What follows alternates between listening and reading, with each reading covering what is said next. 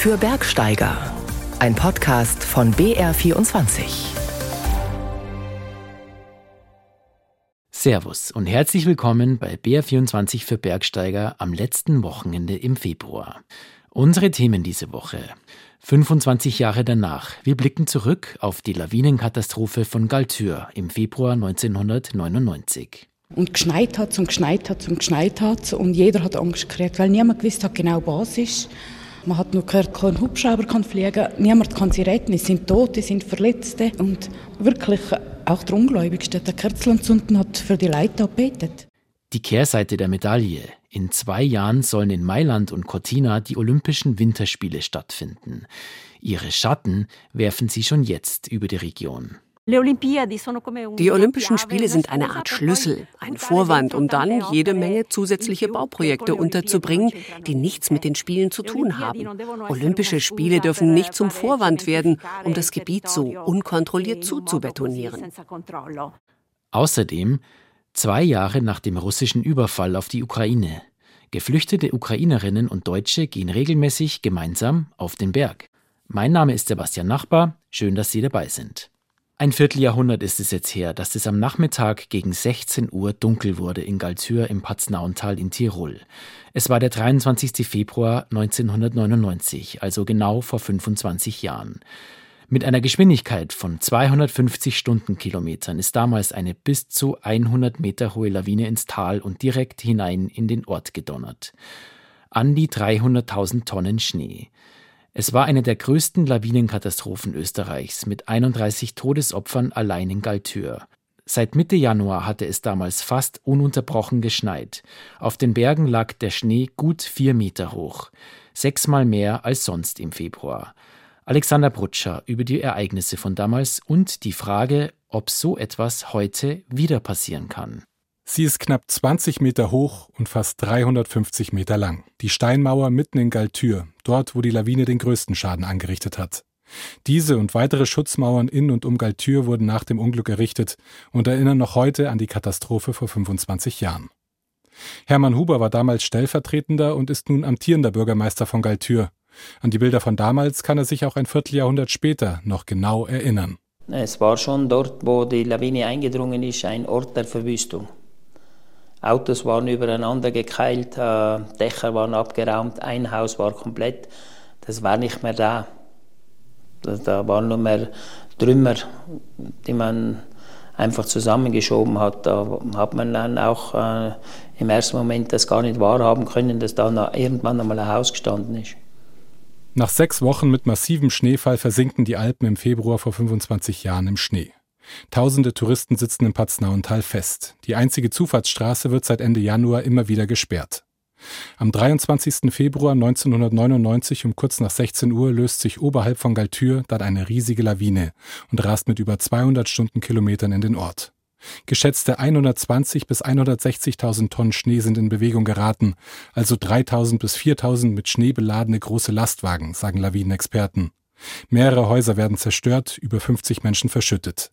31 können nur noch tot geborgen werden, darunter 21 Urlauber aus Deutschland. Wegen eines Schneesturms können Hubschrauber erst rund 14 Stunden nach dem Lawinenabgang nach Galtür fliegen. Bis dahin sind Urlauber und Einheimische auf sich allein gestellt. Dann beginnt die größte Luftbrücke in der Geschichte Österreichs. Mehr als 18.000 Menschen werden aus dem Tal geflogen. Einen Tag nach der Katastrophe in Galtür sterben im benachbarten Waldsur sieben weitere Menschen durch eine Lawine. Diese Bilder haben auch manche Urlauber noch im Kopf, die nun in Galtür sind. Aber es macht jetzt keine Angst oder so, dass man deswegen sagen würde, ich fahre nicht mehr hierher. Ich komme jetzt seit ja, über 20 Jahren nach Galtür tatsächlich, auch schon mit meinen Eltern. Ja, auf jeden Fall denken wir immer noch an, dass sowas gegeben hat und sind frohen Mutes, dass es nicht gleich wiederkommt, was schon passiert ist hier. Und es wurden ja auch entsprechende Vorkehrungen getroffen. Vielleicht macht man sich auch ein Stückchen weit darüber Gedanken, wie kann das sich vielleicht wiederholen, wenn sich auch das Klima ändert. Mit der Frage, wie sich der Klimawandel auf Lawinen auswirkt, hat sich das Schweizer Institut für Schnee- und Lawinenforschung beschäftigt. Demnach bedeutet weniger Schnee nicht automatisch weniger Lawinen. Allerdings ändere sich durch den Klimawandel die Art der Lawinen.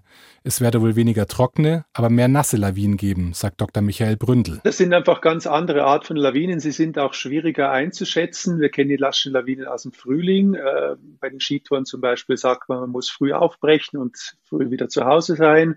Ähm, sie sind vor allen Dingen aber auch für die Sicherungsdienste viel schwieriger zu beurteilen. Zudem könne man Nassschneelawinen, anders als Staublawinen, kaum künstlich auslösen. Als Gegenmaßnahme hilft im Ernstfall dann nur, gefährdete Bereiche eines Skigebiets vorübergehend zu sperren. Hinzu kommt das Thema Extremwetterereignisse. Aufgrund dessen, dass die Atmosphäre wärmer wird, kann sie mehr Feuchtigkeit aufnehmen. Das heißt, die Möglichkeit, dass auch sehr intensive, sehr starke Niederschläge fallen, die nimmt deswegen nicht ab. Die gibt es nach wie vor. Das heißt, wir müssen nach wie vor auch wieder mit extremen Niederschlägen und großen Lawinenereignissen rechnen. Verlässliche Vorhersagen zu Extremwetterlagen gäbe es aktuell allerdings nicht, sagen die Forscher. Die gute Nachricht laut Institut, Lawinen dürften Tallagen künftig seltener erreichen, denn liegt unten wenig Schnee, dann können Lawinen, die sich weiter oben am Berg lösen, auf ihrem Weg ins Tal nicht noch mehr Schnee aufnehmen. Die Folge, die Lawinen kommen wahrscheinlich nicht so weit runter. Außerdem habe man durch den Lawinenwinter vor 25 Jahren viel dazugelernt und arbeite nun mit besseren Wetterprognosen, mehr Daten und besseren Modellen. So eine Katastrophe wie damals in Galtür kann sich Lawinenforscher Bründel deshalb nun nur noch schwer vorstellen. Auch weil Galtür durch die Verbauungen am Hang und im Ort nun sehr viel besser geschützt sei als früher. Das findet auch Bürgermeister Hermann Huber, der mit gemischten Gefühlen auf den Jahrestag der Lawine blickt. Es ist vielleicht nicht so ein Tag wie jeder andere. Man wird da schon ein bisschen nachdenklich und äh, ein bisschen stiller im Moment einmal. Man haltet da schon mal inne. Auch dieses Jahr erinnert die Gemeinde wieder mit einem Gedenkgottesdienst an die 31 Opfer der Lawinenkatastrophe in Galtür vor 25 Jahren. Vom Tiroler Paznauntal geht es jetzt nach Norditalien. In zwei Jahren stehen dort die nächsten Olympischen Winterspiele an. Nach langer Zeit zum ersten Mal wieder in den Alpen. Austragungsorte sind unter anderem Antholz, Bormio und Cortina. Und dort, in Cortina d'Ampezzo am Fuß der Tofana und des Monte Cristallo, ist es in dieser Woche hoch hergegangen. Ein Baumfellkommando ist angerückt, um alte Lärchen für den Bau einer neuen Bobbahn abzuholzen. Und das ist nicht die einzige Erschütterung, die die Spiele schon jetzt vorausschicken. Georg Beierle berichtet.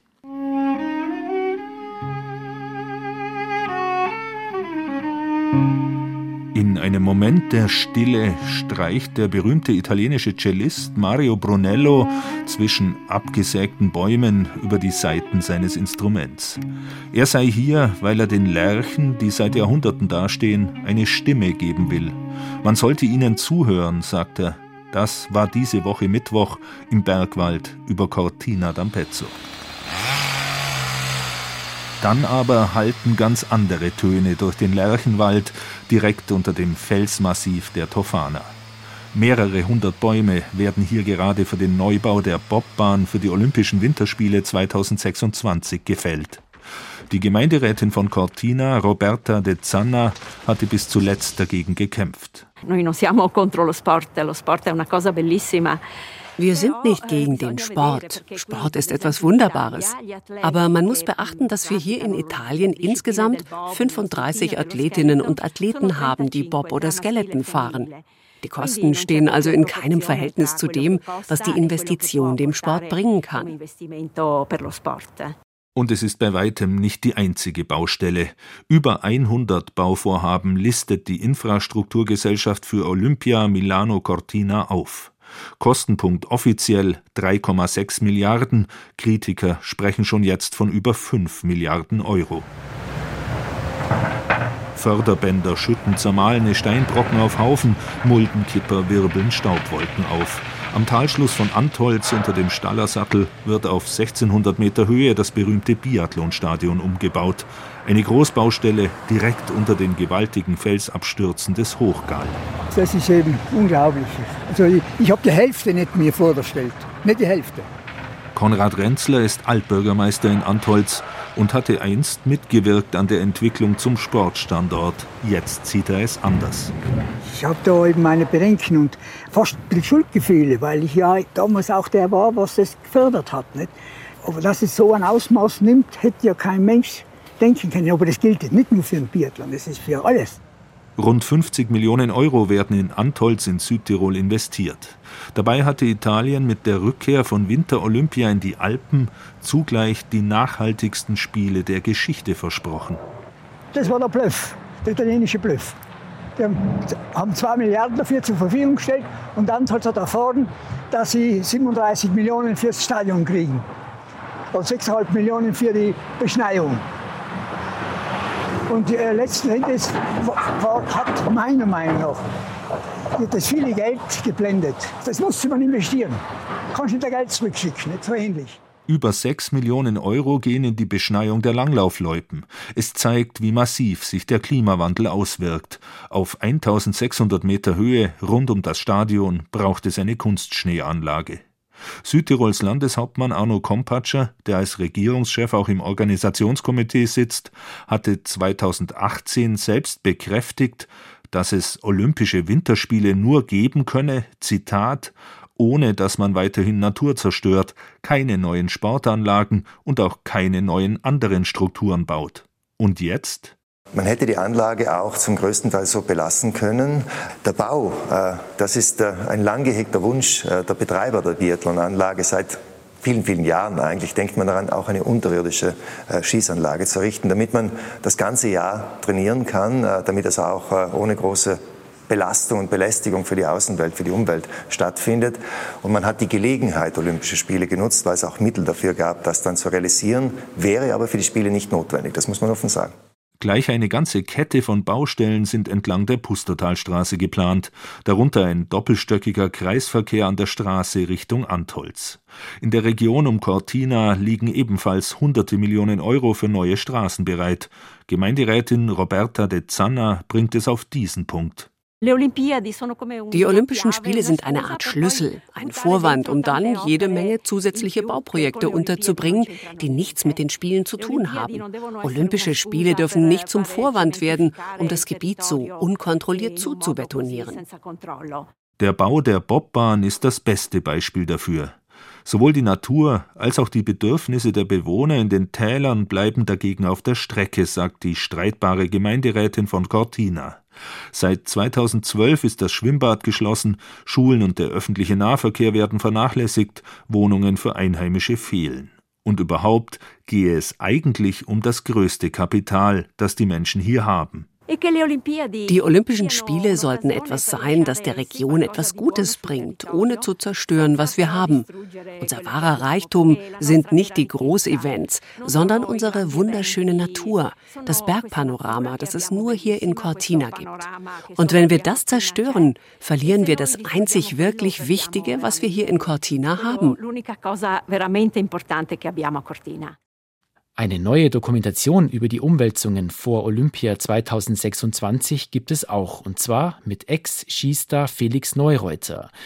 Spiel mit den Alpen heißt der Film, in dem Neureuter mit Menschen vor Ort spricht und nach Lösungen sucht, damit Olympia nicht zum Desaster für die Dolomiten wird. Die TV-Doku gibt's ab sofort in der ARD-Mediathek. Der Erste Weltkrieg in den Dolomiten ist lange her. Der Krieg in der Ukraine tobt weiter. Mehr als eine Million Menschen sind vor Putins Truppen nach Deutschland geflüchtet. Beim Deutschen Alpenverein hat sich vor etwa eineinhalb Jahren eine deutsch-ukrainische Wandergruppe gebildet. Barbara Weiß stellt die Initiative vor.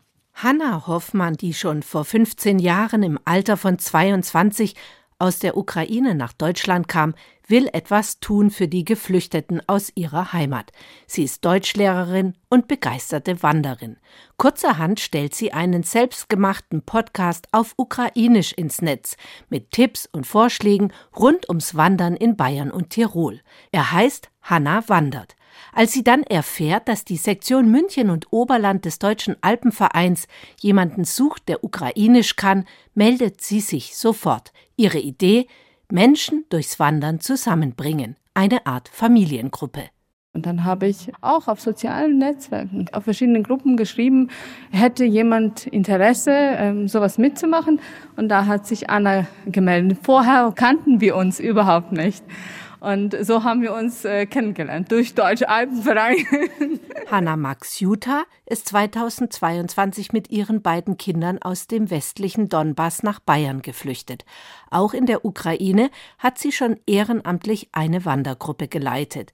Ihr Mann war vor dem Krieg Bergführer. Sie kennt und liebt die Berge und war sofort dabei. Das war eine tolle Idee, auch nicht für ukrainische Familien äh, Wanderer organisieren, sondern auch mit Deutschen. Das ist äh, unsere Idee mit Anne, weil äh, wenn wir nur mit Ukrainisch etwas machen, äh, wir fühlen uns äh, alles getrennt äh, mit Deutschland. Ja. 18 Leute kamen zur ersten Wanderung. So viele hatten die beiden Hannas gar nicht erwartet. Am Barmsee bei Walgau war die Gruppe, auf dem Jochberg und zum Kloster Andex sind sie auch schon gelaufen. Momentan ähm, sehr viele sagen, ja, es gibt, äh, in den Bergen liegt doch äh, der Schnee, man braucht doch eine spezielle Ausrüstung. Äh, man braucht keine spezielle Ausrüstung. Vielleicht gute Bergschuhe, ja, aber, aber nicht so, ähm, ja, keine besondere Sachen. Also man kann mit den Kinderabenteuer sofort erleben. Bisher sind vor allem ukrainische Familien mit dabei, aber die beiden Hannas hoffen, dass auch noch mehr deutsche Familien zur Gruppe dazustoßen. Für mich ist es sehr wichtig, viele Aktivitäten teilnehmen, die Deutsch organisieren auch. Ja, wir brauchen diese deutsche Sprachkenntnisse und das, ich denke, das ist sehr super, wenn wir können zusammen wandern und Deutsch sprechen und unsere Erfahrung, wie heißt diese Wort, Erfahrung äh, austauschen. austauschen. Gemeinsame Gespräche, gemeinsame Wanderungen. So können Freundschaften wachsen, wenn man zusammen etwas macht, Äpfel und Brotzeit am Gipfel teilt, die Sonne untergehen sieht. Meine Idee war, das hat mir geholfen, einfach sich also in die Gesellschaft zu integrieren und deshalb habe meine Idee war, dass die Leute, die auch aus Deutschland kommen und deutschsprachige äh, Familien sind, die einfach ähm, ja unsere Kultur kennenlernen. Und es gibt noch keine feste Gruppe, aber mein Traum wäre, dass wir so eine feste Community sozusagen sind. Berge hilft mir mit Stress wenn ich, ich habe so viel Stress oder jemanden gestorben im Krieg. Ich äh, fahre nach Berge äh, und äh, sitzen dort und das hilft mir ein bisschen. Ja, und äh, ich, ich denke, ich habe sehr großes Glück, in Bayern zu leben. In Bayern, nicht weit von den Bergen, denn die kannte die Mutter aus der Ostukraine schon. Vor dem Krieg vor sieben Jahren hatte ihr Mann, der eigentlich Bergführer ist, einmal eine Tour auf die Zugspitze geleitet, und sie war damals dabei. Schon seit 2014 konnten sie nicht mehr in die Berge auf der Krim gehen. Touren in die Karpaten waren ebenfalls schwierig. Die ukrainischen Bergführer boten dann als Alternative Touren in Georgien oder Albanien an oder eben auch auf die Zugspitze. Wenn ich nach äh, Deutschland gekommen mit zwei Kindern, das war kein Plan. Ich habe gedacht, okay, ich kenne Zugspitze, vielleicht ich kann wohnen äh, neben und äh, weiter wandern. Am Wochenende trifft sich die Gruppe jetzt, um weiter für 2024 zu planen. Ein Ferienlager in den Bergen für die Kinder wäre Hannas Traum. Und die andere Hanna möchte zu einem Kletterkurs für Kinder motivieren. Viele Vorhaben, Ziele und Ideen haben die beiden für die deutsch-ukrainische Wandergruppe. Ein Ferienlager in den Bergen, das wäre zwischenzeitlich sogar dieses Jahr im Februar denkbar gewesen, so warm war es. Dabei ist der Februar eigentlich Hochwinter. Stattdessen hat sich der Monat eher angefühlt wie ein wechselhafter April. Abgesehen von den braungrünen bayerischen Voralpen, wo vor allem südseitig der Schnee zum Teil schon ganz verschwunden war, weiß man nicht so recht, was einen erwartet und ob man jetzt mit Ski oder besser zu Fuß unterwegs sein soll. In den Bergen am Brenner über dem Wipptal hat Georg Bayerle allerdings einen ausreichend hohen Ausgangspunkt gefunden und dann sogar noch Schnee.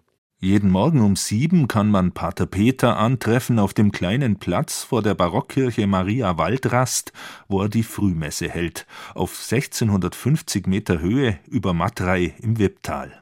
Heute war es wirklich interessant. Heute der Früh war es ein bisschen angezuckert und ich war dann in Innsbruck und wie ich zurückkam, habe ich mich gewundert, dass das Doppelte kommen ist. Bis Matrei war fast schneevoll. Ist ein schönes Gefühl hoffen wir, dass wir noch ein bisschen was haben vom Winter. Gerade schweben federleichte Schneeflocken vom Himmel, die hier vor dem Kloster eine weihnachtliche Stimmung erzeugen, naja, in der Fantasie, denn Weihnachten ist ja auch längst grün, so wie dieser Winter. Übermäßiges Gefühl vom Winter hatten wir nicht, weil im Dezember kam zwar ordentlich Schnee und dann kam die Wärme und der Jänner-Schnee, der kommen ist, ist auch wieder weggeschmolzen durch die Wärme. Und das sagt der Hüter der Waldrast sogar für diesen abgelegenen Standort in der Höhe. Thomas Senfter, der Wipptaler Bergführer, hatte tags zuvor noch für Schneeschuhe plädiert. Den ganzen Winter über hat er damit zu tun, Erwartungen zu managen. Die schönsten Tage im Leben von einem Skitourengeher sind ja die, wo es einen schönen Pulverschnee hat. Heuer würde ich sagen, 10% der bisherigen Wintertage waren so, was man richtig schön im Pulver gefahren ist. Das war halt Skifahren, also es waren ja die Touren heuer schon die meisten möglich. Aber jetzt vom, vom Skigenuss, die Erwartungshaltung habe ich eigentlich immer schon in die Telefonate vorher mit meinen Begleitern eigentlich abgesprochen, dass ohne Erwartungshaltung reingehen. Und das ist eigentlich ganz cool. So schlecht fühlt sich die Unterlage aber gar nicht an. Wir sagen wir sinken ein. Äh, normalerweise ist da bockhart, oder? An einem normalen Februartag würde man da nie einsinken, sondern eigentlich da wird es klappern. Aber jetzt haben ein paar Zentimeter Schneeflocken aus der Mattreier Grube, durch die wir sanft aufsteigen, eine richtige Winterlandschaft gemacht. Gleichzeitig reisen in den Wolken um die Felstürme zwischen Serles und Peilspitze dramatische Sonnenfenster auf, wie sie sonst in Barockkirchen am Altar abgebildet werden. Kleine Latschenkiefern nicken eisverkrustet im Wind. Wenig Sicht, der Wind geht. Es blasen ein paar Schneeflocken daher. Ich bin froh, dass ich vorhin die Daunenjacke anziehen habe können. Du, Georg, hast noch keine an. Ich weiß nicht, wie du das machst. Ohne Handschuhe. Die Kappe oberhalb von den Ohren. Begleitet vom Fluglärm um Innsbruck fühlen wir uns auf 2000 Metern wie in arktischen Gefilden und stecken kurz unter dem Kalbenjoch in dichtestem Nebel. Wir sehen gerade nichts. Ich glaube, das ist in der Antarktis auch so. Ähm, oben erkennen wir irgendwie ein bisschen einen Kontrast zwischen hellweiß und super hellweiß. Äh, ich vermute mal, da oben ist das Joch. Während wir die Richtung haltend aufwärts tapsen, reißen die Wolken noch einmal auf. Genau als wir das Kalbenjoch erreichen. Das ist anders wie bei anderen Touren ist es eben so, dass du relativ lang in diesem Kessel da drinnen gehst und eigentlich links von Bergen begrenzt bist, rechts von Bergen begrenzt bist und eigentlich nicht, nicht nach vorne drüber siehst. Und plötzlich wirklich auf den letzten 30 Sekunden ist es im Wesentlichen, plötzlich bumm, und dann ist es was anderes, wie wenn das Panorama halt den ganzen Tag schon von der Tour aus beobachten kannst und dann eigentlich nur vom Gipfel stehst, wo halt noch eine Geländerkammer dazukommt. Da liegen im Süden bleckend weiße Berge vor uns, vom Olperer über die Brennerberge bis zum Tribulaun. Weiter gehen wir heute nicht mehr und fahren nach Süden im Neuschnee ab. Insgesamt, der ganze Tag ist irgendwie immer so ein bisschen aha. Da mit dem Schnee, dass das so gut ist ich nicht damit gerechnet, dass wir so schöne Schwünge machen, wenn du da zurückschaust. Oder auch schöner Zopf, was wir da runtergezopft haben. Das Vergnügen währt allerdings nicht sehr lang. Der Schnee wird feucht und faul. An den Grashängen sind fette Schwarten von Gleitschneelawinen abgegangen, ein Gamsrudel äst an den aperen Stellen, ein paar Böcke im schwarzen Winterfeld ziehen in einer Linie ins Steilgelände. Noch ein paar hundert Meter Sumpf, dann baumeln die Ski am Rucksack. Jetzt genießen wir gerade einen wunderbaren Abstieg über einen aperen Forstweg, wie es halt früher zu Frühjahrsskitouren dazugehört hat und so wie es jetzt halt zu Hochwinterskitouren mit der Februar dazugehört, dass man halt einmal gewisse Passagen dann einmal die Ski tragt. Wir sind aber relativ weit heruntergekommen, besser als, als wir erwartet haben die Skitourengeherin oder Skitourengeher muss eben auch bereit werden, dass eben eine Skitour halt nicht mehr am Parkplatz beginnt, sondern dass man halt einmal im unteren Bereich die Ski trock, bis man dann irgendwann einmal einen Schnee erreicht. Und die Moral von der Geschichte? Februar ist der neue April. Das kann man jetzt sehen, wie man will. Aber als Bergsteiger sind wir ja sowieso gewöhnt, uns flexibel an die Bedingungen anzupassen. Mit diesem Wochenendtipp aus dem Wipptal ob Fuß der Brennerberge sind wir am Ende von BR24 für Bergsteiger. Ich bin Sebastian Nachbar, sage Ciao und Servus und wünsche ein schönes Bergwochenende.